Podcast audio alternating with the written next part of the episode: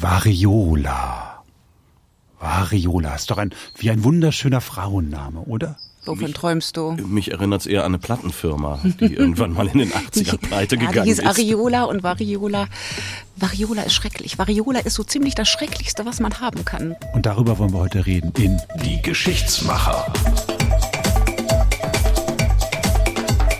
Von den Autorinnen und Autoren des Zeitzeichens.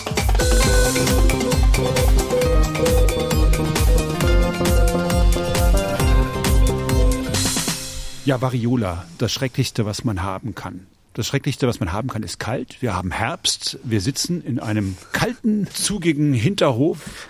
Bei der Kollegin Irene Geuer, die uns genau. heute nicht besucht, sondern wir besuchen sie in und, ihrem Hinterhof. Und uns vor allem nicht ins Haus lässt. Warum nicht?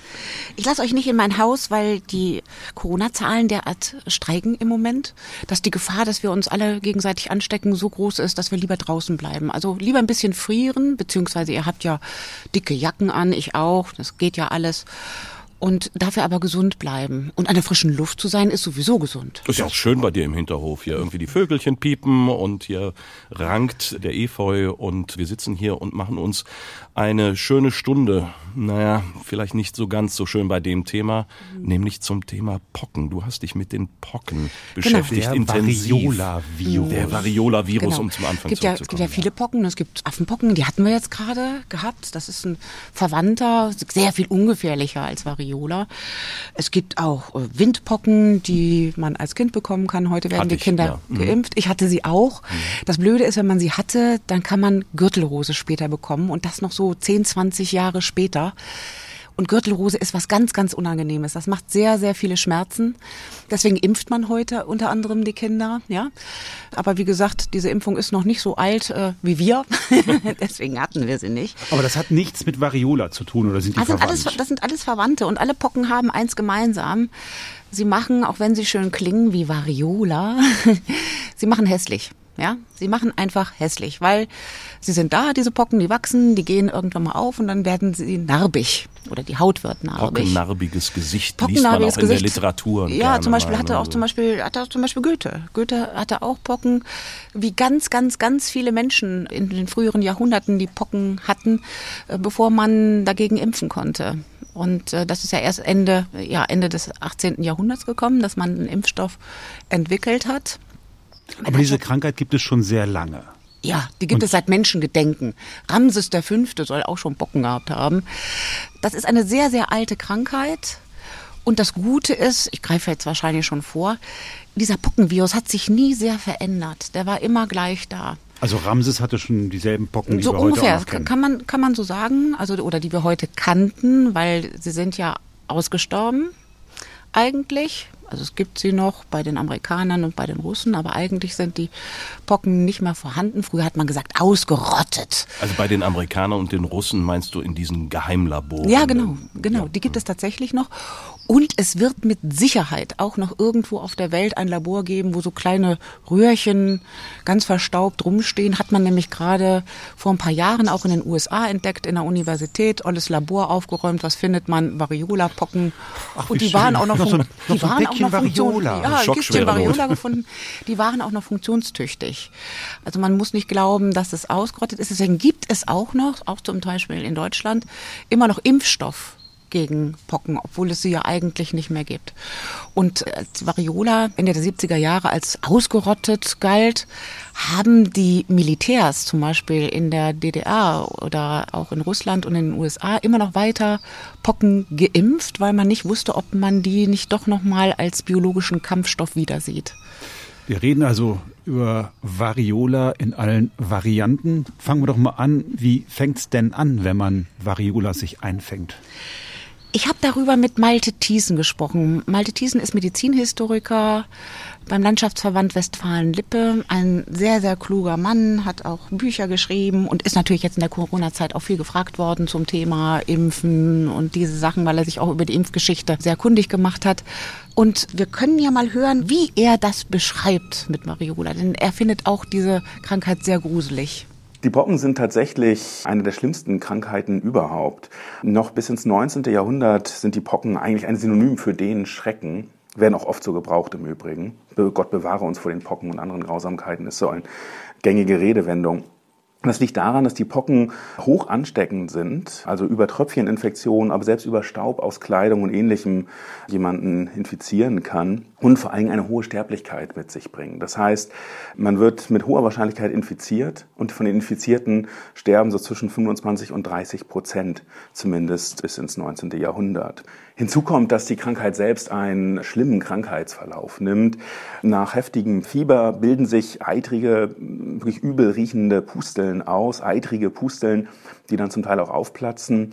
Es kommt, wenn man nicht stirbt, dann zu schweren Narbenbildungen, ganz oft auch zu Erblindungen, zu Lähmungen, weil diese Pockennarben dann eben entsprechend im Gesichtsbereich oder anderswo sich ausbreiten. Kurzum, wahrscheinlich die schlimmste Geißel der Menschheit, die man sich so vorstellen kann. Naja, wenn man das so hört und sich vorstellt, dann kann man verstehen, warum das über Jahrhunderte und Jahrtausende eben als Geißel der Menschheit. Betrachtet worden ist. Da diese Krankheit auch so super ansteckend ist, waren auch viele eben halt davor überhaupt nicht gefeit. Man konnte sich fast dem gar nicht entziehen, wenn so eine Pockenwelle kam. Das war auch tatsächlich so, dass wenn jemand an Pocken gestorben ist und man nahm das Hemd und schüttelte es aus des Toten oder so, ne, dann konnte es passieren, dass über diese Staubpartikel eben halt man den Pockenvirus einatmete und dann war es schon um einen geschehen. Und wer sie eben halt bekam, der war gezeichnet sein Leben lang. Ich habe es eben schon gesagt, Goethe war das und er hat davon auch berichtet. Und zwar in Dichtung und Wahrheit Kapitel 3. Das ist sehr aufschlussreich, was er da erzählt. Mag von euch einer das mal lesen? Habt ihr Lust? So, soll, ich mal, soll ich mal vorlesen? Komm, du bist Goethe. Ich bin Goethe. Komm, mach, mach den bin, Goethe. Ich bin Goethe. Der pustelige Goethe.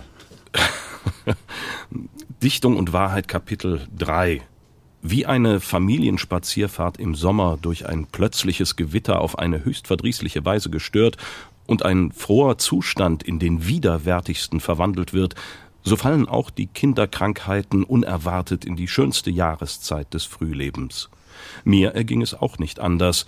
Ich hatte mir eben den Fortunatus mit seinem Säckel und Wünschhütlein gekauft, als mich ein Missbehagen und ein Fieber überfiel, wodurch die Pocken sich ankündigten.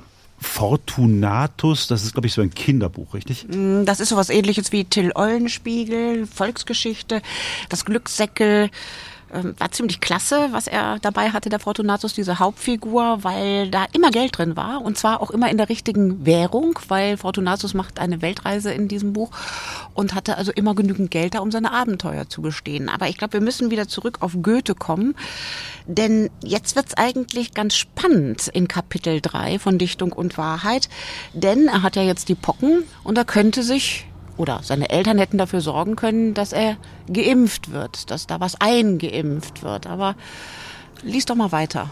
Die Einimpfung derselben ward bei uns noch immer für sehr problematisch angesehen, und ob sie gleich populäre Schriftsteller schon fasslich und eindringlich empfohlen, so zauderten doch die deutschen Ärzte mit einer Operation, welche der Natur vorzugreifen schien. Also das heißt, andernorts außerhalb von Deutschland war das schon eine gängige Praxis? Ja, war schon eine gängige Praxis. Ist ja auch in England mehr oder weniger erfunden worden, Ende des 18. Jahrhunderts. Es gab auch schon in deutschen Landen Menschen, die geimpft wurden, aber es war ein großes diskussionswürdiges Thema. Bis ja dann 1874 in Deutschland eine Impfpflicht eingeführt worden ist. Aber was ich so spannend finde, ist das, was Goethe da erzählt, ne? dass es da Ärzte gibt, die Angst haben, der Natur vorgreifen mhm. zu können und was. Das sind ja Themen, die wir tatsächlich bis heute haben. Ja, wenn wir über die Corona-Impfung nachdenken und über diese ganzen Diskussionen, die wir darüber haben, gibt es ja auch Menschen, die sagen, hm, aufgepasst, ne, Impfungen, das ist alles ganz komisch und das ist ein Eingriff in den Körper, ein Eingriff auch in die Natur. Diese Diskussionen hat es damals schon gegeben und die haben bis heute nicht aufgehört. Das ist total spannend. Nun redet Goethe auch über eine Operation. Das heißt, Wie wurde das gemacht? Es wurde damals eingeritzt. Also man muss auch sagen, die damalige Art des Impfens war nicht beileibe nicht so sicher wie die heutige. Also die Impfschäden, die man davontragen konnte, waren weitaus höher in der Zahl und auch, sage ich mal, in der Dramatik, als das heute der Fall war. Aber man hat sich damals eben halt für dieses Impfen auch entschieden, weil die Quote, die Impfquote, also die Erfolgsquote sehr viel höher war als die Quote derer, die gestorben sind. Also es gab ja auch ähm, Orte, da hat es eine Sterblichkeit von bis zu 70 Prozent gegeben, wenn die Pocken da mal drüber hinweggegangen sind. Ja, Island zum Beispiel wäre fast mal ausgerottet worden durch die Pocken. So viele Menschen sind da gestorben. Und da hat man gesagt, okay, dieses Einritzen in die Haut des Erregers, in klitzekleiner Dosierung natürlich und auch nicht eben halt Variola, sondern Kuhpocke als verwandter Erreger. Darüber kommt übrigens das Vakzin, das Impfen, Wacker, die Kuh. Wacker, wacker. Ja, Das kommt von der Kuh Vakzin, Vakzin, Ja, ja. lateinisch wacker. Ja? genau, weil man hat an, an Kuhpocken geforscht und festgestellt, oh, die sind ja dem Variola-Erreger sehr, sehr ähnlich und hat damit dann Versuche gemacht, beziehungsweise hat auch Beobachtungen erstmal angestellt. Und da war das eben halt so, dass man gesehen hat, dass Menschen, vor allen Dingen auf Bauernhöfen, sich in Kuhställen an den Kuhpocken angesteckt hatten. Die bekamen nicht mehr oder nicht mehr so schnell oder auch nicht mehr so heftig Variola. Und dann Da hat man sich künstlich gekommen- mit Kuhpocken infiziert. Genau, mit, so durch wie, dieses ja, Ritzen. wie das heute mit dem Impfen ja auch geht. Ne? Es ist entweder Tod oder Lebensstoff und in kleinsten Mengen wird dir das gegeben, damit eben halt dein Immunsystem lernt, mit diesem Feind umzugehen. Ja? Wobei das mit dem Ritzen auch äh, lange Zeit offensichtlich gemacht worden ist. Ja. Ich habe, äh, bevor wir jetzt hier zusammengekommen sind, habe ich mal so ein paar Wochenschauen mir angeguckt aus den 50er Jahren. Da ging es um eine Pockenwelle in Düsseldorf und da standen die Leute dann Schlange und in der Tat, da wurde dann auch geritzt und nicht gespritzt oder mit der Pistole oder was man nur Schluckimpfung, was es dann später gab. Gut, Schluckimpfung war eher dann bei Polio, aber dieses Ritzen offensichtlich bis in die 60er Jahre hinein. ja. Ja, sogar noch weiter. Ich weiß nicht, wie das bei dir ist, aber eigentlich haben alle in unserem Jahrgang irgendwo so eine Impfnarbe. Genau, ich habe nur noch eine, weil mein Bruder sehr Du viel nicht, spät. Martin. Ich nicht, ne?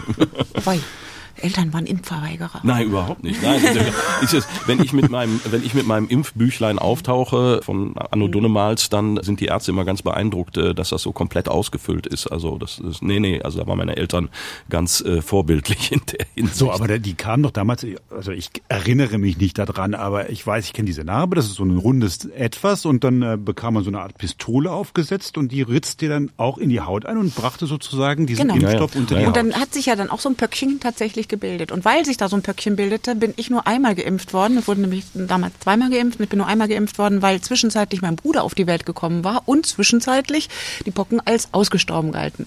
Das heißt, mein Bruder ist nicht mehr geimpft worden. Als bei mir die zweite Impfung anstand, hat man gesagt, hm, nicht, dass der sich da in irgendeiner Form an dem Pöckchen da auf dem Arm infiziert. Deswegen habe ich nur eine Impfung. Aber ja, wir hatten eigentlich eine Impfpflicht auch gehabt, bis eben halt in die 70er Jahre rein, bis man gesagt hat, jetzt sind die Pocken ausgestorben und jetzt brauchen wir das alles nicht mehr. Aber zurück zu Goethe. Das heißt, Mhm. in der Goethe-Zeit gab es eigentlich die Möglichkeit, schon sich dagegen zu wappnen durch eine solche Mhm. Impfung, aber die Impfung war offenbar hoch umstritten. Welche Gründe wurden denn angeführt, warum man das nicht möchte? Im Grunde genommen dieselben Gründe wie heute auch. Frag mal so einen Aluhut, warum der sich nicht impfen lässt, dann äh, hast du schon mal eine Antwort. Die Eltern von, von Goethe waren Aluhüte, glaube ich nicht. Nein, das muss nicht sein. Das, also ich habe die Eltern von Goethe leider nie kennengelernt auf meinen Zeitreisen. Aber, Schade, schade, schade. Die Mutter soll interessant sehr nett gewesen sein. Ah ja, okay. Siehst du, das weißt du wieder. Nein, äh, aber das, das war eine Antwort. Eine Antwort war auch eben halt, dass man aus religiösen Gründen es nicht tun sollte. Weil, Gott man, das so will. Dass man Ja, weil, weil kriegt. man im Grunde genommen dann Schicksal spielt oder eben halt Gott ins Handwerk fuscht, ja. Dann gab es eben halt äh, tatsächlich Gründe, die da hießen, das ist aber gefährlich. Ne? Also damals habe ich ja erzählt, war das auch noch viel gefährlicher. Ne? Also die- diese, diese Also wenn das, wenn das schief ging, konnte man es tatsächlich dann bekommen und dran sterben? War das so damals? Also gab es da eine reale Chance, dass man sich durch diese Impfung eigentlich erst den Tod holte? Ja, also es gab eine Sterblichkeit. Ich kann dir jetzt nicht genau sagen, wie hoch die war, aber es, natürlich gab es durch diese Impfung derartige Impfschäden, dass da auch Leute dran Menschen dran gestorben sind. Aber es war sicherlich viel höher als heute, wenn man sich gegen Ja. Corona impfen lässt oder so Das, etwas. ganz wenn- über, das, das ist ja der Punkt, das kann man überhaupt nicht vergleichen. Wirklich, die Pocken waren so schrecklich ansteckend. Es gab ja in den 60er, 70ern in der Eifel diesen Fall, dass ein nochmal pockenerkranktes Kind ins Krankenhaus gebracht wurde. In Monschau. In, In Monschau Monschau, oder. Monschau, wie sie sagen. Und da guckt eine Frau neben dem Krankenhaus, die hört das abends, da ist irgendwie viel los da auf der Straße und so weiter, macht neugierigerweise das Fenster auf, um zu gucken, was da los ist. Und dann kommt ein Windzug an ihr vorbei. Und der hatte diesen Pockenerreger in sich gehabt, dieser Windzug. Sie hat einmal eingeatmet und sie ist gestorben daran. Das ist Wahnsinn. In Meschede, Anfang der 70er Jahre, hat es auch einen jungen Mann gegeben, der kam aus Indien, hatte da so eine Reise gemacht, ne, so eine Hippie-Reise, kam wieder und eigentlich hatten wir die Impfpflicht, da können wir gleich nochmal drüber sprechen. Wir hatten also in Deutschland eine Impfpflicht, aber wir waren alle impfmüde.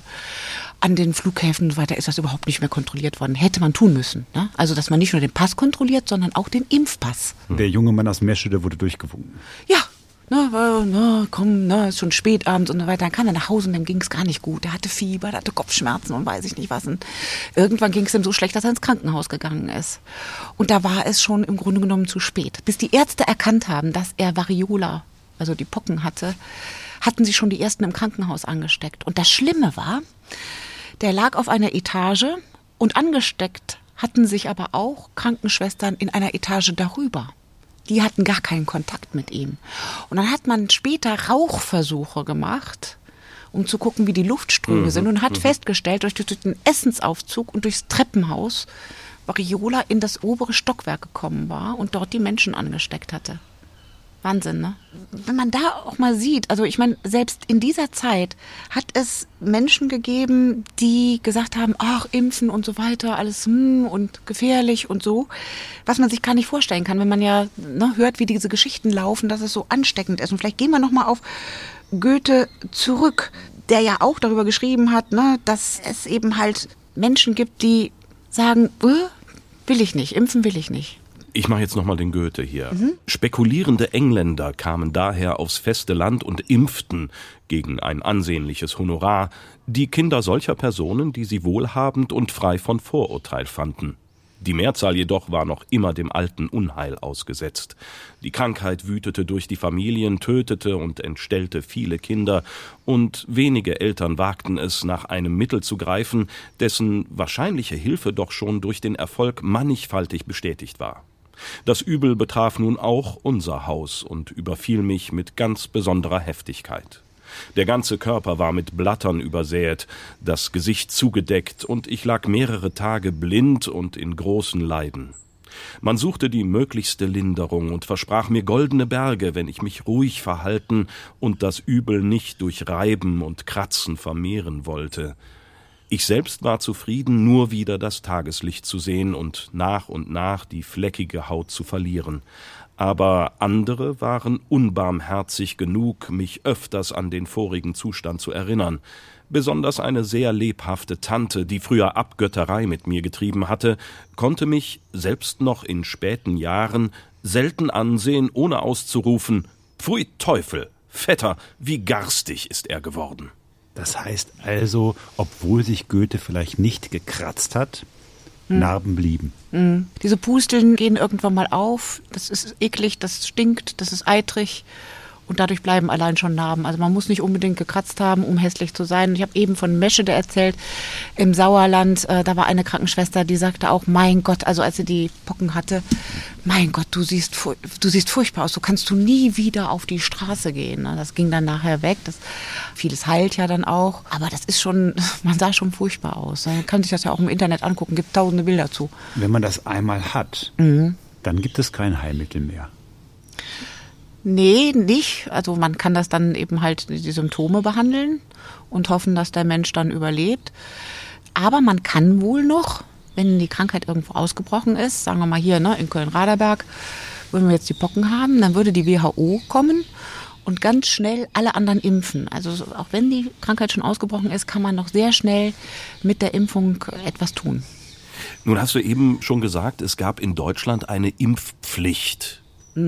Für Pocken. Das mhm. ist ja auch in der aktuellen Diskussion ein großes Thema gewesen. Soll es eine Impfpflicht geben? Wenn ja, für wen? Für alle oder für pflegendes Personal? Mhm. Und es kam sofort von der Bundesregierung, nein, eine Impfpflicht wird auf keinen Fall eingeführt. Dann wurde es doch diskutiert. Auf jeden Fall merkte man ganz schnell Widerstand dagegen. Mhm. Wie ist es denn dazu gekommen, dass man eine Impfpflicht für Pocken einführen konnte? Gab es da entsprechenden Widerstand auch oder hat, ist das so durchgewunken worden? Ja, es gab Widerstand, aber es gab eben die Pocken die wirklich so dramatisch schlimm waren, dass sich letztendlich in dieser großen Diskussion diejenigen durchgesetzt haben, die gesagt haben, wir müssen eine Impfpflicht einführen. Aber damals eben im Reichstag gab es die verschiedenen Parteien, wie gesagt, die sehr christlich orientierten, die gesagt haben, das ist äh, gegen Gott. Wo sind wir da auch, zeitlich? In, hm? in, in welcher Zeit so, sind wir da? 1873 war die Diskussion, 1804 oder die Debatte im Reichstag, 1874 ist es dann letztendlich als Gesetz eingeführt worden.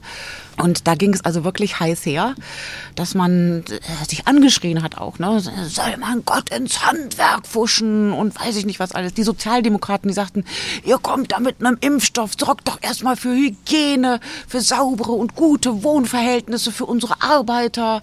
Ja, alles richtig. Ja, also Hygiene, gute Wohnverhältnisse sorgen immer dafür, dass Krankheiten nicht so gut verbreiten können. Aber gegen die Pocken tat's das einfach nicht, muss man einfach sagen. Dann haben sich Mediziner, die, die es auch in den Reihen der Politiker gab, durchgesetzt und haben diese Impfpflicht eingeführt. Aber das auch zum Teil mit einem hohen Preis. Denn es war tatsächlich so, dass denen, die eine Impfung verweigerten, Gefängnis drohte. Ach. Ja, und das ist nämlich der Punkt. Bei solchen Pflichten ist es ja so, dass man die ja durchsetzen muss. Und das ist das, was, wenn wir jetzt mal einen Schlag auf heute nehmen, ne? jetzt stellen wir mal vor, wir hätten eine Corona-Impfpflicht gehabt. Das hätte ja geheißen, dass man unter Umständen mit der Polizei die Kinder von impfunwilligen Eltern abholt und die zum Arzt fährt. Das, das ist das, nicht vorstellbar. Das kann ja, das hätte zu sehr hässlichen Szenen geführt, vor allen Dingen in Zeiten, wo jeder mit, mit, dem Handy mitfilmt. Ne? Ja. Also aber damals ja, hat man das so gemacht. Und ja, wer damals nicht wollte, Teil, kam ja. in den Knast. Aber man sah also sehr, sehr gut, aber auch gleichzeitig, wie gut die Impfung anschlug. Also, dass eben halt die Krankheitsfälle sehr, sehr schnell und sehr stark zurückgingen. Das heißt, wir hatten nach 1874 dann in Deutschland keine Pocken mehr? Ja, nee, schön wär's, ähm, weil ja, ich sag mal so, man muss sich das ja auch so vorstellen, dass das Impfen nicht so schnell ging, wie das heute gehen kann. Man musste viele Dinge auch erst entwickeln. Köln war da schon relativ früh, dass die sowas so eine Art Impfzentrum hatten. Mhm. Ne? Aber man brauchte eigentlich vor allen Dingen so etwas wie Gesundheitsämter. Die kamen auch in dieser Zeit auf dass man sagte, man muss, wenn man prophylaktisch arbeitet. Und das ist ja dieser Punkt. Ne? Man impft, um etwas in der Zukunft zu verhindern. Das muss man ja organisieren. Ja. So, und damals gab es ja nicht so wie Hausärzte und weiß ich nicht was wie, wie heute, ja. Äh, dann hat man gesagt, okay, wir brauchen Ämter, die das organisieren, die das machen. Ne? Die dann zum Beispiel die Schule XY anschreiben und sagen, so, morgen ist jetzt Impftermin und dann kommen alle angewackelt und werden geimpft und so weiter. Und das brauchte natürlich eine Zeit. Und da muss man natürlich auch sagen, es gab in deutschen Landen oder in Deutschland eine Impfpflicht, aber in anderen Ländern nicht. Und äh, Bewegung in Europa gab es ja nun auch schon immer oder schon sehr lange. Das heißt, da brauchte nur einer einzuwandern, äh, der die Pocken hatte und hat er schon unter Umständen gleich wieder welche, die noch nicht geimpft waren, dann angesteckt. Ne? Da wurden ja auch Kinder wieder neu geboren und so weiter. Ich weiß nicht, kann ich genau sagen, ab wann diese Impfung damals galt. Ich glaube noch nicht so sehr im Babyalter, sondern erst später, weil sie eben halt ein bisschen martialischer war als das, was wir heute als Impfstoff kennen. Es gab immer dann noch weiter die Pocken. Ja. Aber, aber dann sehr selten, nehme ich an. Ja, immer seltener werdend. Und wahrscheinlich in Wellen. Genau, je nachdem, wie es gerade passiert. Also und es kommt natürlich auch immer darauf an, dass wirklich alle geimpft sind und dass es auch kontrolliert wird. Da habe ich eben ja schon von erzählt.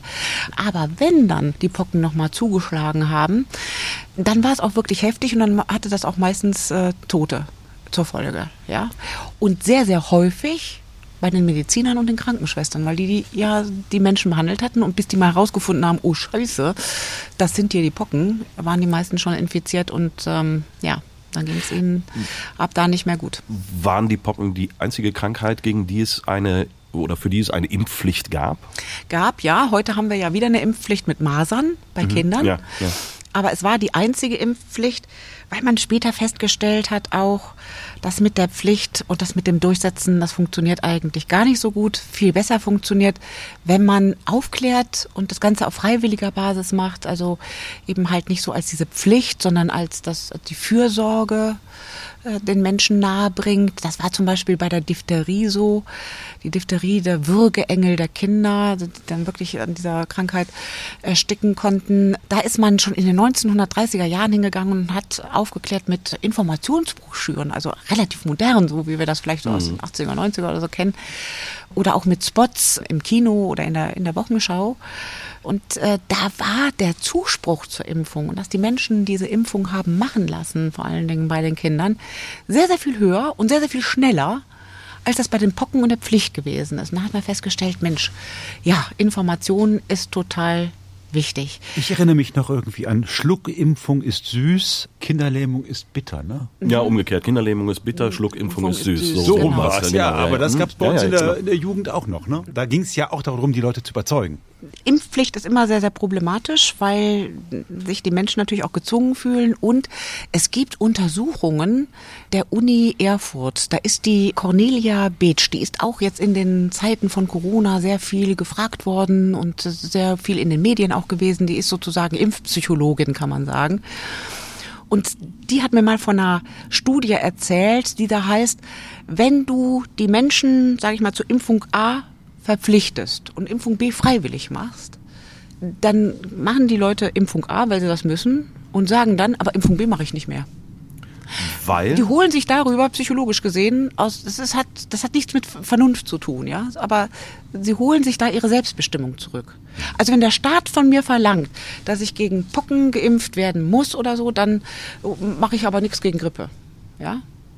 Das heißt, das, Das- heißt eine, eine, deswegen- eine Impfpflicht äh, erzeugt so etwas wie ja, Abwehrreaktion gegen eine Impfung. Ja, ja. Was in Aber dem Zusammenhang schon kurios ist, Ja. Abwehrreaktion. Ne? Es Ähm, ist doch auch kurios, dass sich so viele Menschen gegen das Impfen wehren, obwohl ja die Zahlen eindeutig sind. ne? Also die Impfschäden sehr, sehr, sehr viel kleiner sind als das, was man als Spätfolgen und so weiter bekommen kann. Darüber habe ich mal gesprochen mit Jan Leidel. Jan Leidel war Leiter des Gesundheitsamtes in Köln und war auch lange Vorsitzender der STIKO, der Ständigen Impfkommission mit dem habe ich darüber gesprochen, wie kommt das eigentlich, dass gerade Menschen, die gebildet sind, die aus einem guten Elternhaus kommen, sage ich jetzt mal, ja, die neuen Dingen aufgeschlossen sind, warum lassen die sich nicht impfen? Und da hat er mir dazu Folgendes erzählt. Dann gibt es eine relativ große Gruppe, wahrscheinlich die größte, die mehr eine gewisse Impfskepsis hat als eine Impfgegnerschaft. Teilweise aufgrund von Fehlinformationen, aber es gibt einen ganz interessanten anderen Grund auch dafür. Als die wissenschaftliche Mikrobiologie ihre ersten Erfolge feierte, so um die Jahrhundertwende zwischen dem 19. und dem 20. Jahrhundert, da gab es so eine Zukunftsvision einer wirklich infektionskrankheitenfreien Welt. Bis spätestens zum Jahr 2000 sollte es keine Infektionskrankheiten mehr geben. Der Mensch würde mit Hilfe seiner Technik, also den Impfungen, den Antibiotika, der Hygiene, die gefährliche und böse Natur in die Knie zwingen und besiegen. Und da wissen wir heute erstens, dass das nicht der Fall ist. Neue Krankheiten schrecklicher Art, Ebola, HIV, was weiß ich, sind aufgetreten. Andere haben ihren Charakter verändert. Wir mussten zur Kenntnis nehmen, dass selbst dort, wo wir uns eigentlich am sichersten fühlen möchten, nämlich im Krankenhaus, wir von schlimmen Keimen bedroht sind. Also diese Zukunftsvision, die hat sich nicht, in keiner Weise hat die sich bestätigt. Andererseits wird heute die Natur nicht mehr als böse und gefährlich angesehen, sondern als gefährdet eben gerade durch die Technik der Menschen. Und ich glaube, das ist ein Grund dafür, warum gerade bei ja, akademischen Familien, sozioökonomisch eher gut gestellt, gut gebildet, eine Skepsis der wissenschaftlichen Medizin überhaupt gegenüber relativ verbreitet ist. auch in meinem eigenen Bekanntenkreis hat fast jeder neben seinem Arzt, zu dem man natürlich auch geht, wenn er das für richtig hält und wichtig, auch noch irgendwelche anderen komplementären Heiler. Und man sucht nach sanften Alternativen, also was weiß ich, Paleodiät anstelle von Chemotherapie oder so, ja. Also da gibt es merkwürdige Vorstellungen, aber so ein Unbehagen, das ich verstehen kann, das allerdings hm, Argumentationen zugänglich ist. Äh, es ist ja ganz interessant. Einmal ist es die Enttäuschung darüber, dass die Medizin es nicht zu 100 Prozent geschafft hat, Krankheiten auszurotten. Mhm. Und auf der anderen Seite, das zweite Argument, dass sich unser Bild der Natur verändert hat. Ja. Die Natur früher eine Bedrohung, heute selbst bedroht, also kann man sie ja nicht bekämpfen. Ja. Aber eine völlig unlogische Geschichte eigentlich. Eigentlich ja, das stimmt. Und deswegen forscht man da auch noch immer dran rum, wie es dazu kommt, weil man ja, oder diejenigen, die impfen wollen, wollen ja, dass Krankheiten tatsächlich eliminiert werden in dem Wissen, dass es immer wieder neue Krankheiten geben kann, weil neue Aufgaben auf uns zukommen. Dann stellt sich ja die Frage, also kommen wir zum Punkt Nummer eins, also Enttäuschung. Warum kann man denn nicht alle Krankheiten, genau wie man es bei äh, den Pocken geschafft hat, warum kann man die denn nicht ausrotten? Kann man nicht gegen alles einfach impfen? Äh, ja, äh, äh könnte man. Man könnte theoretisch äh, impfen gegen alles, wenn das denn zum Beispiel staatlich gewollt ist. Ja, es gibt äh, religiös regierte Staaten, die lehnen das Impfen ab, also wird da nicht geimpft oder es besteht ein Kampf äh, mit der WHO auch, dass Impfungen zugelassen werden. Es liegt aber auch manchmal daran, dass Krankheiten nicht ausgerottet werden können, weil es sich um Zoonosen handelt, also um Krankheiten, die vom Tier auf den Menschen überspringen.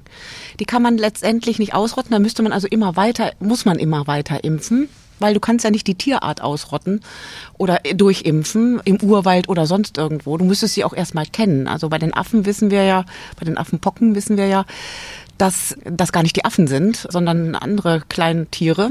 So ähnlich wie bei der Pest, wo es, wo es auf den Ratten dann die, die, die, Laus, die Laus war. Ne? Ja. Genau. Na, also es gibt Dinge, die kann man einfach deswegen nicht ausrotten, weil es sich um Zoonosen handelt. Bei den Pocken ging das, weil die Pocken sich nur von Mensch zu Mensch weiter fortpflanzen können. Und äh, da hilft dann zum Beispiel eine Impfung, um tatsächlich diese Krankheit zu verbannen. Also zwei Voraussetzungen. Einmal alle Menschen durchimpfen und zweitens, es darf sich nicht um eine Zoonose handeln. Genau. Und es gibt noch was Drittes. Hm, so ein Erreger darf nicht zu schnell mutieren. Das sehen wir jetzt gerade bei Corona. Mhm. Ne? Da haben wir einen Impfstoff, aber da wissen wir auch schon, ah, der kann bei gewissen Mutationen vielleicht doch nicht so wirksam sein, wie wir uns das erhofft haben. Also, dass man gar nicht krank wird, sondern dass man krank wird, aber nicht so schlimm. Das ist ja auch sozusagen das Hauptziel der Bundesregierung auch, dass unser Gesundheitssystem am Laufen bleibt. Ja, es geht ja bei Corona nicht, nicht in erster Linie darum, dass das keiner mehr kriegt. Ne? Sonst hätten wir ja heute weiter Lockdown und solche Geschichten. Sondern es geht einzig und allein darum, dass das Gesundheitssystem nicht überfordert ist. Also, dass nicht zu viele Menschen auf den Intensivstationen landen und dass unser System sozusagen weiterlaufen kann. Deswegen ist man jetzt auch mit diesen Impfstoffen zwar jetzt nicht hyperglücklich, aber schon sehr glücklich, weil eben halt diese ganzen Intensivfälle nicht mehr so häufig vorkommen. Hoffen wir, dass es so bleibt. Und die wenigsten, also trotzdem, ich meine, es gibt natürlich Menschen, die haben Langzeit-Corona-Schäden. Es gibt mhm. sicherlich auch Menschen, die daran sterben, immer noch, mhm. ja. Aber das lässt sich alles nicht vergleichen mit diesen Geißeln der Menschheit, die mhm. die Menschheit alle schon mal überlebt hat, wie Pest, Pocken, Cholera. Genau. Aber erinnert Aber, sich keiner mehr dran. Das ist das Problem. Das ist ja, das ist bei viel. Ich, als ich, ich habe ja 2019 habe ich diese Zeitzeichen gemacht zum Thema Impfpflicht in Deutschland und zum Thema die WHO hat 1979 in Kenia erklärt, dass die Pocken ausgerottet sind. Das waren meine beiden Themen. Und dann kam 2020 kam Corona und ich habe ehrlich gesagt so oft in die Tischkante gebissen, wenn man sich ein bisschen mit der Impfgeschichte beschäftigt, dass ich dachte, was macht unsere Politik da? Also das, nur mal um ein Beispiel rauszugreifen. Lockdown Light. Ja, das war sowas, wo sich meine Zähne im Küchentisch abgemalt haben.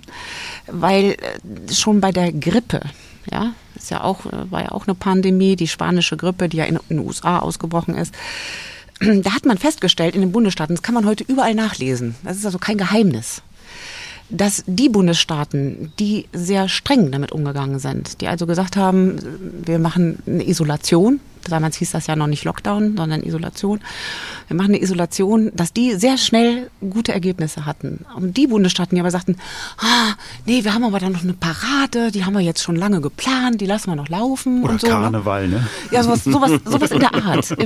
Ja. Dann gingen die Zahlen nach oben. Also das ist kein Geheimnis gewesen. Ja. Also spanische Grippe, wir reden äh, über das Jahr äh, 1919, 1920. ja, also genau. das heißt über 100 Jahre her Genau.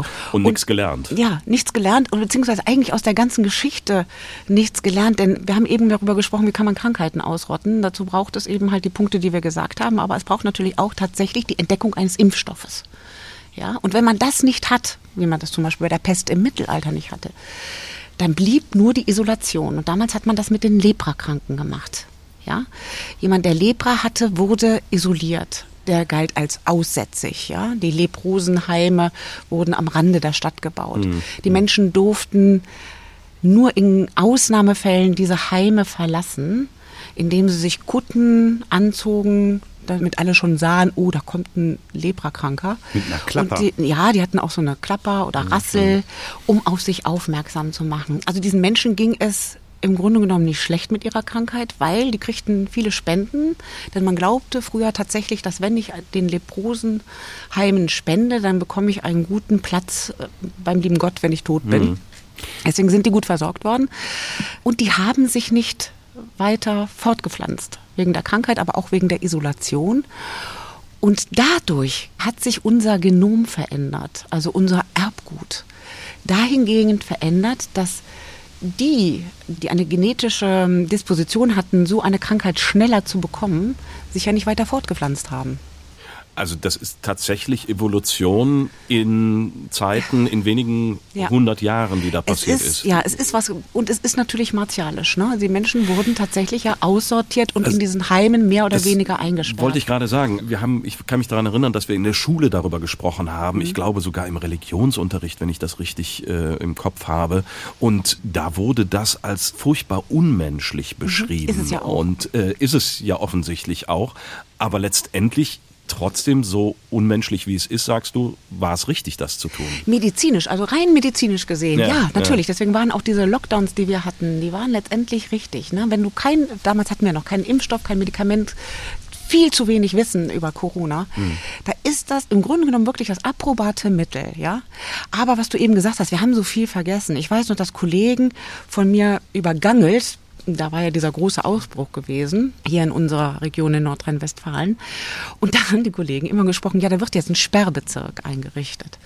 Dann habe ich immer gesagt, nein, das heißt nicht Sperrbezirk. Ein Sperrbezirk gibt es da, also, ja. Das hat doch eher was ne? mit Prostitution zu tun. Rotlicht Stark, und so ja. weiter. Sag ich, Skandal im Das ist ein Sperrbezirk. Quarantänebezirk. Kennen wir doch. Genau.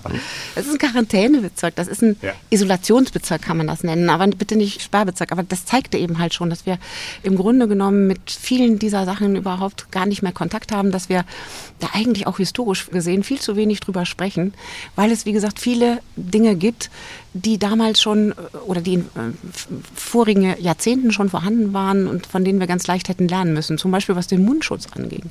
Ja, auch schon während der spanischen Grippe gab es Schilder und auch Verbote. Und da kam man auch zum Beispiel in den USA ins Gefängnis, wenn man keinen Mundschutz getragen hat. Sehr viel martialischer sind die damit umgegangen. Aber weil sie davon überzeugt waren, weil wir das bis heute ja wissen, dass dieser Mundschutz hilft. Also er hilft natürlich nicht zu 100 Prozent. Aber er hat ja zwei Funktionen. Erstens mal deinen Atem nicht zu kontaminieren oder dass du mit deinem Atem andere kontaminierst. Zweitens aber auch, wenn du eine Maske trägst, hast du diese psychologische Moment. Du siehst jemanden, der schützt sich. Ja, der hat was vor dem Gesicht. Also kommt man dem gar nicht mehr so nahe automatisch. Ja, ne? da würde ich nicht jetzt an, nicht jemanden ganz zustimmen, wenn man Supermarktkassen, Schlangen dann so ja, sieht. das, also, stimmt. heute haben äh, wir, heute das ist das Schlimme auch. Wir vergessen heute schon wieder. Ne? Also Ja. in diesen zweieinhalb Jahren haben wir auch schon wieder total viel vergessen. Dieses, ne, viele Supermärkte haben das ja auch weggemacht, diese Absperrung, ne, also diesen, oder diesen Strich auf dem Boden, wo man sich hinzustellen hatte, damit man nicht zu nah an den anderen kam. Die sind alle weg und was machen die Leute? Knubbeln sich wieder übereinander. Aber es ist ja auch wirklich so, es ist nicht der schwarze Tod, mit dem wir es zu Richtig. tun haben. Äh, Die Leute sind nicht gestorben wie die Fliegen. Es sind Menschen gestorben, ja, sicherlich auch zu viele, aber es ist nicht so, dass es diesen Schrecken hatte wie Mhm. die Pest, wo ganze Landstriche ausgerottet wurden. Oder wie du sagtest bei den Pocken, wo ein ganzes Land, Island nämlich, letztendlich hinterher fast entvölkert war. Mhm. Ja. So in diesen Zeiten leben wir Gott sei Dank nicht mehr. Das stimmt auf der einen Seite, aber ich gebe immer zu bedenken, dass Corona, Covid-19, eine sehr, sehr junge Krankheit ist und dass wir nichts darüber wissen, was in 10 Jahren oder in 20 Jahren auf uns zukommen kann. Bei den Windpocken zum Beispiel wissen wir das, ne? Aber weil auch, weil wir die Windpocken lange oder die uns lange begleitet haben, ja? Da wissen wir, du kannst in 20 Jahren, kannst du davon eine schlimme Gürtelrose bekommen oder auch bei den Masern. Da wissen wir auch, ähm, dass es da Gehirnentzündungen geben kann, dass Kinder davon sterben können. Aber das wissen wir auch nur deswegen, weil wir diese Krankheit auch schon länger kennen. Nun impfen wir nicht mehr gegen die Pocken. Könnten sie denn rein theoretisch Mhm. zurückkommen? Ja, weil e- eben, was ich erzählt habe, ne, es gibt ja da unter Umständen vielleicht noch das ein oder andere Labor, was noch was Verstaubtes in irgendeiner Ecke rumstehen hat. Das kann immer noch mal weiter passieren. Es gibt tatsächlich bei den äh, Regierungen angesiedelt diese Pockenstämme, die noch aufbewahrt worden sind. Und dann kann man heute auch, das habe ich beim RKI erfahren, man kann diese Pocken tatsächlich synthetisch herstellen, künstlich herstellen. Und da habe ich natürlich auch direkt gesagt, als mir der, ne, der Wissenschaftler das vom RKI sagte, sage ich, um Gottes Willen. Er sagte, ja, Moment, ja. Wenn man das machen will, braucht man erstens eine riesige Expertise. Also man muss über dieses Thema richtig, richtig, richtig gut Bescheid wissen und das auch können. Äh, Das ist sehr langwierig und man braucht ein riesiges Labor dafür. Also letztendlich ist es äh, illusorisch, dass das jemand macht. Ja, Es sei denn, es wird zum Zumal- Beispiel als Kampfstoff eingesetzt. ja, aber äh, da wir ja diese Impfung haben, ja, würden wir ja auch sehr schnell reagieren können. Das war jetzt bei den Affenpucken auch so, ne? dass man sehr, sehr schnell auf diesen Ausbruch reagieren konnte, auch ein Impfstoff da gewesen. ist. Man auch wusste, dass man den Pockenimpfstoff äh, zur Not, den alten, den man noch aufbewahrt hat, dazu benutzen kann, um diese Krankheit in den Griff zu bekommen. Also da wäre der Aufwand, das herzustellen, für den Schrecken, den es dann gäbe, der aber sehr schnell behandelt werden könnte, sozusagen. Und dann auch wieder verpuffen würde. Das Preis-Leistungs-Verhältnis, sage ich jetzt mal, stimmt da nicht, ja. Also was die freiwillige Impfung betrifft, scheint man da schon mal weiter gewesen zu sein, wie du berichtet hast, äh, mit der Diphtherie in den 30er Jahren. Also offensichtlich ist das ja mit dem Willen zur Impfung äh, ja nicht so weit her, wenn man die entsprechenden Quoten sich ansieht. Wie, wie geht es denn weiter? Also es ist schon so, dass heute ein unglaublich großer Impfzuspruch ist. Ne? Dass man also sieht bei den Kinderimpfungen, Masern und so weiter, ne? dass da eine sehr hohe Impfquote schon vorhanden ist, weil sich das nämlich aus der Diphtherie und so weiter fortgepflanzt hat. Aber Denken. Mhm. ich erinnere mich auch noch, als unsere Kinder klein waren, gab es im Kindergarten durchaus Menschen, die behaupteten und irgendwelche Bücher gelesen hatten, wo drin stand, dass es letztendlich von der Natur gewollt sei. Also wir sind, dass man das durchmachen muss. Masernpartys, ja. Mhm. So und ansonsten hätte man hätten diese Kinder auch psychologisch Probleme, wenn sie das nicht verarbeitet hätten. Ja. So ein Schwachsinn kursierte ja durchaus. Ja, aber da muss man tatsächlich sehen, da habe ich auch mit der Impfpsychologin Cornelia Beetsch drüber gesprochen, die Zahl derer, die das propagieren, die ist unheimlich klein, aber unglaublich laut. Das heißt, wenn man mal nachzählt, wie viele Menschen eigentlich tatsächlich sowas Vehementes propagieren, sind das gar nicht so viele. Und wenn du jetzt mal in deinen Kindergarten gucken würdest von damals, würdest du wahrscheinlich sehen, das sind wenige Menschen, die darüber diskutieren und viele andere, die dann vielleicht auch Ja, Ja sagen, aber ihre Kinder impfen lassen. Das sieht man eben halt an den hohen Impfquoten. Dass die Menschen, die daran zweifeln, doch wirklich in der absoluten, absoluten, absoluten Minderheit sind. Ja, aber das ist Ab- genauso wie bei Reichsbürgern und Aluhüten. Die sind auch in der Minderheit, aber die sind halt sehr laut. Da hast du recht. Genau, das, ja. ist, das, das ist der Punkt. Man hat heute gelernt, dass es das Beste ist, die ganzen Sachen über Aufklärung und auf freiwilliger Basis zu machen, dass man Werbung und Information dazu macht. Das hast du ja eben erzählt oder ihr habt das beide erzählt. Dieses ne, ähm, Kinderlähmung ist bitter, Impf, äh, Schluckimpfung. Schluckimpfung, genau, Schluckimpfung ist süß.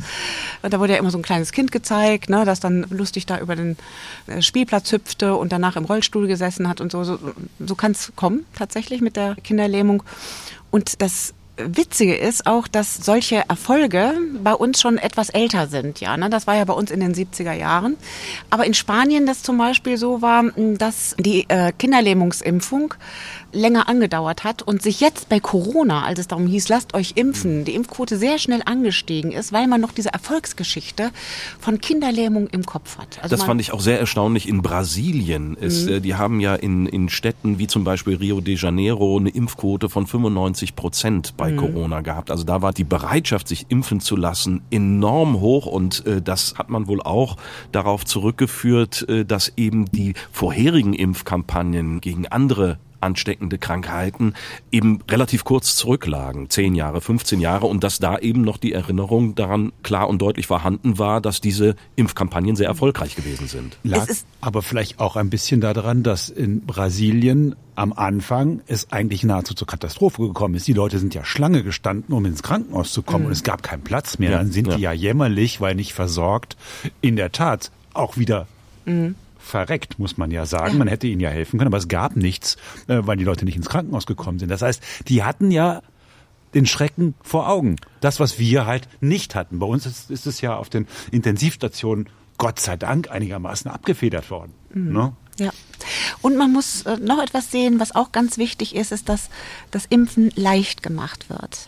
Ich hatte zum Beispiel mal, das war glaube ich Tetanusimpfung, da war ich beim Arzt, da musste ich dann zuerst mit dem Rezept zur Apotheke gehen, dann mit dem Serum wieder zurück zum Arzt und da war ich irgendwie zwei Stunden mit beschäftigt. Das sind Sachen, da sagen auch solche Mediziner wie Jan Leidel, der ja immer das Gesundheitsamt ge geleitet hat, das ist nicht gut, das bringt gar nichts. Und er hatte zum Beispiel mit seiner Frau in den 80er Jahren etwas gemacht, dass sie, ähm, da ging es damals um Röteln und um junge Mädchen. Ich bin ja auf eine Mädchenschule gegangen. Da gab es damals eine Kampagne zu sagen, die 11-, 12-jährigen Mädchen sollen getestet werden, um dann gegebenenfalls geimpft werden zu können. Ich bin getestet worden. Ich hatte wohl die Röteln gehabt, also mal so vier, fünf Punkte äh, als Kind gehabt. Mhm.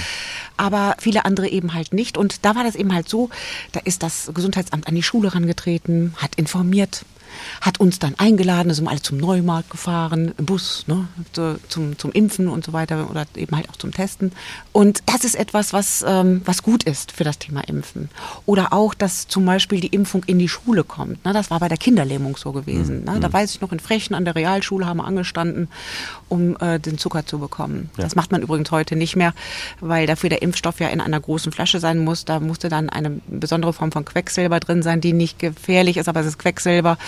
Das macht man heute nicht mehr. Deswegen gibt es heute immer diese Einzeldosen, um diese Haltbarkeit zu garantieren. Mhm. Aber damals war das eben halt so mit dem Zuckerwürfel. Und ähm, das ist so eine ganz wichtige Sache. Also ich bin in, mit ganz vielen Sachen, die der ehemalige Gesundheitsminister Jens Spahn äh, gemacht hat, nicht einverstanden. Aber die Idee von ihm zu sagen, dass man sich auch zum Beispiel in Apotheken impfen lassen kann, dass das Impfen also niederschwelliger gemacht werden muss, das ist eine gute Idee letztendlich. Weil viele Menschen tatsächlich sagen, ach nee, jetzt da zum Arzt, mach ich morgen. Und dann wird das hm, immer weiter mhm. verschoben. Ja? Also das, das Schlüsselwort ist Akzeptanz und Akzeptanz durch niederschwellige Angebote. Durch niederschwellige Angebote, dass man eben halt sagt, ne, wir kümmern uns um dich, wir kommen zu dir, wir machen es dir ganz leicht. Du musst nicht mit deinem Kind einen Arzttermin vereinbaren, sondern wir kommen in die Schule zum Beispiel und machen das, ne, wenn du vorher einverstanden erklärt hast, ne, klar.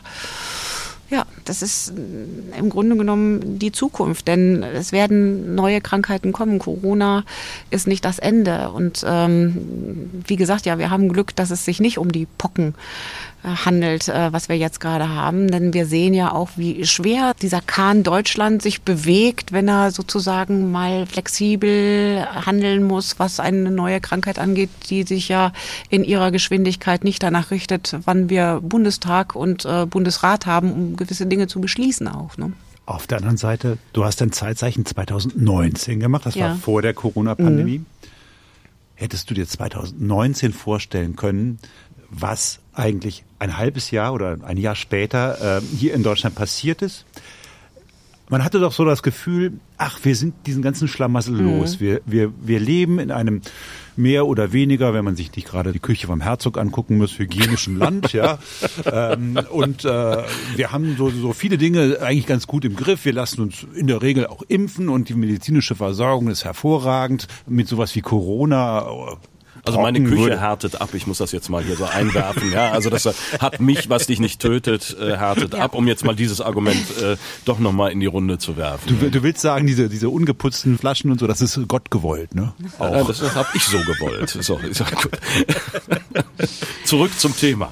Zurück, zu, zurück zum Thema 2019. Ich habe mit meinem Gesprächspartner natürlich darüber gesprochen, was passieren könnte, wenn es eine Pandemie gibt oder sowas. Aber das war immer in der Theorie. Ne? Also wir weg. haben nie konkret darüber gesprochen. Das Lustige war, dass ich mit einem Kollegen 2020 gesprochen hatte und der erzählte, dass er einen gewissen Drosten vor 20 Jahren mal interviewt hat. Ah, ja. Und der hatte ihm vor 20 Jahren schon erzählt, sowas wird es geben. Mhm. Und ich habe so eine Idee von Menschsein, die da heißt, alles das, was wir uns vorstellen können, wird irgendwann mal passieren. Also ob das technologische Erfindungen sind. Ne? Jules Verne hatte einen Zettelkasten, da hatte er auch schon so eine Maschine drin, die heute wie eine Mikrowelle funktioniert.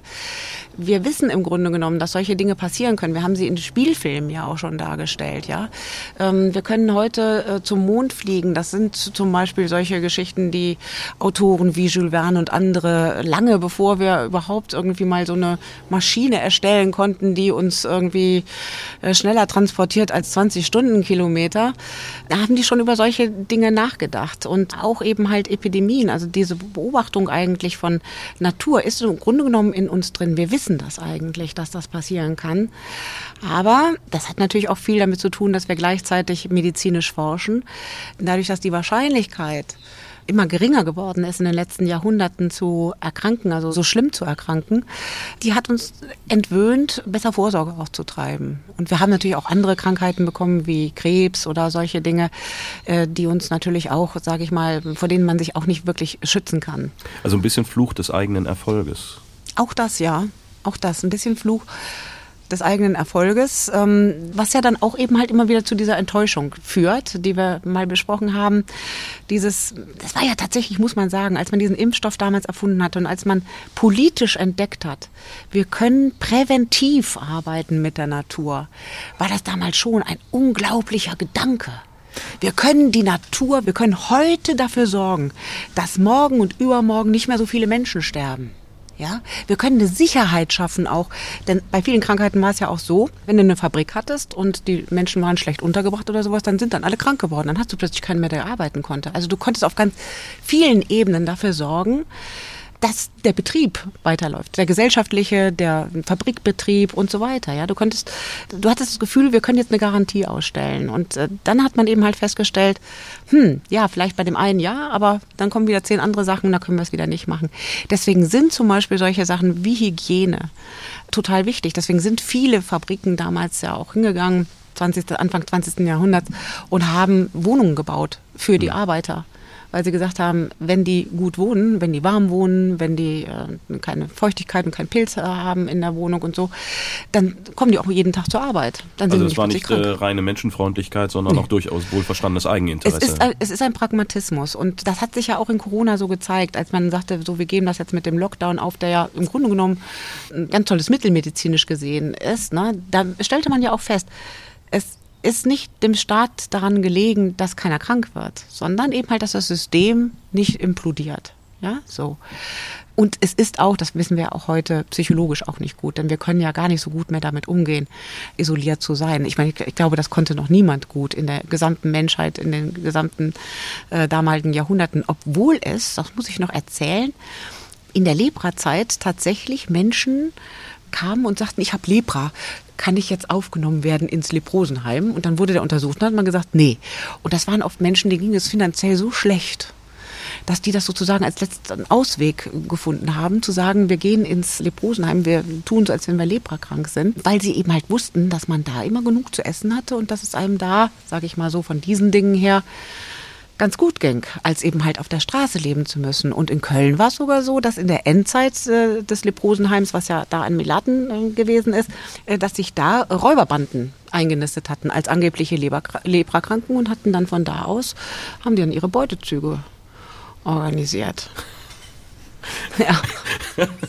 Das ist jetzt wirklich ein weiter Bogen, den wir geschlagen ja. haben, von den Pocken über Diphtherie bis hin zu den Leprosenheimen in Köln und, Und den wir- Räubern, die da ihre Genau. Basis hatten. Und wir können wieder sozusagen zum Schluss zurückkommen auf das eigentliche Thema. Das ist ja ne, letztendlich Pocken, Impfen, Impfen vor allen Dingen. Und Jan Leidel, der hat mir sehr gut gefallen damals in meinen Recherchen, also der ehemalige Leiter des Kölner Gesundheitsamtes. Und der hat etwas gesagt, das habe ich damals auch zum Schluss von Zeitzeichen genommen, diesen O-Ton, weil er bei allen Diskussionen, die es um das Impfen gibt, um die Impfschäden und so weiter, etwas gesagt hat, was uns eigentlich hier in unserer europäischen Welt so ziemlich auf den Pott setzt. Hören wir das doch noch mal kurz. Es ist für uns manchmal verhältnismäßig leicht, auch gegen das Impfen zu wettern, weil tatsächlich die Bedrohung ja durchaus doch geringer geworden ist im Laufe der Zeit. Aber wer mal in den Tropen als Arzt tätig gewesen ist, der hat überhaupt kein Verständnis für diese Wohlstandsdiskussion, die wir hier führen. Dort sterben die Kinder wie die Fliegen an impfpräventablen Krankheiten. Das muss man sich immer wieder sagen, wenn wir hier diese Diskussionen führen, was machen wir jetzt und so, dass das Impfen schon für einen großen Segen gesorgt hat, dass viele, viele, viele Menschen überleben konnten, weil es Impfstoffe gibt. So, und was ist das nur für ein wunderbarer Preis, den wir zahlen, dass wir in diesem Hinterhof sitzen, ein bisschen frieren, aber so verhindern, dass wir uns alle hier mit Corona anstecken. Genau. Ein Isolation, also in na, der Isolation ist es ja nicht, aber Distanz, ne? Abstand wahren ist immer super. Es gab Krankheiten. mal, du kennst von Boccaccio den äh, Decameron, da ziehen sich ja eine Reihe von Adlige zurück auf ein Landgut und erzählen sich Geschichten, um die Zeit der Pest abzuwarten und abzuwettern. Was haben wir heute gemacht? Wir haben uns Geschichten erzählt in Die Geschichtsmacher. Wenn es euch gefallen hat, dann Sagt es Freunden und Bekannten, Impfbefürwortern und Impfgegnern, vor allen Dingen denen. Und wenn es euch nicht gefallen hat, Dann sagt's uns, aber bitte nur uns unter www.diegeschichtsmacher.de. Und wir bedanken uns ganz herzlich dafür, dass sie uns nicht angesteckt hat und dafür, dass sie uns so wunderbar heute hier aufgeklärt hat über die Geschichte der Pocken und über die Geschichte des Impfens unserer lieben Kollegin Irene Geuer. Es war mir eine Ehre. Und uns erst. und wir hören uns wieder in zwei Wochen bei den Geschichtsmachern. Bis dahin. Tschüss. Tschüss. Tschüss.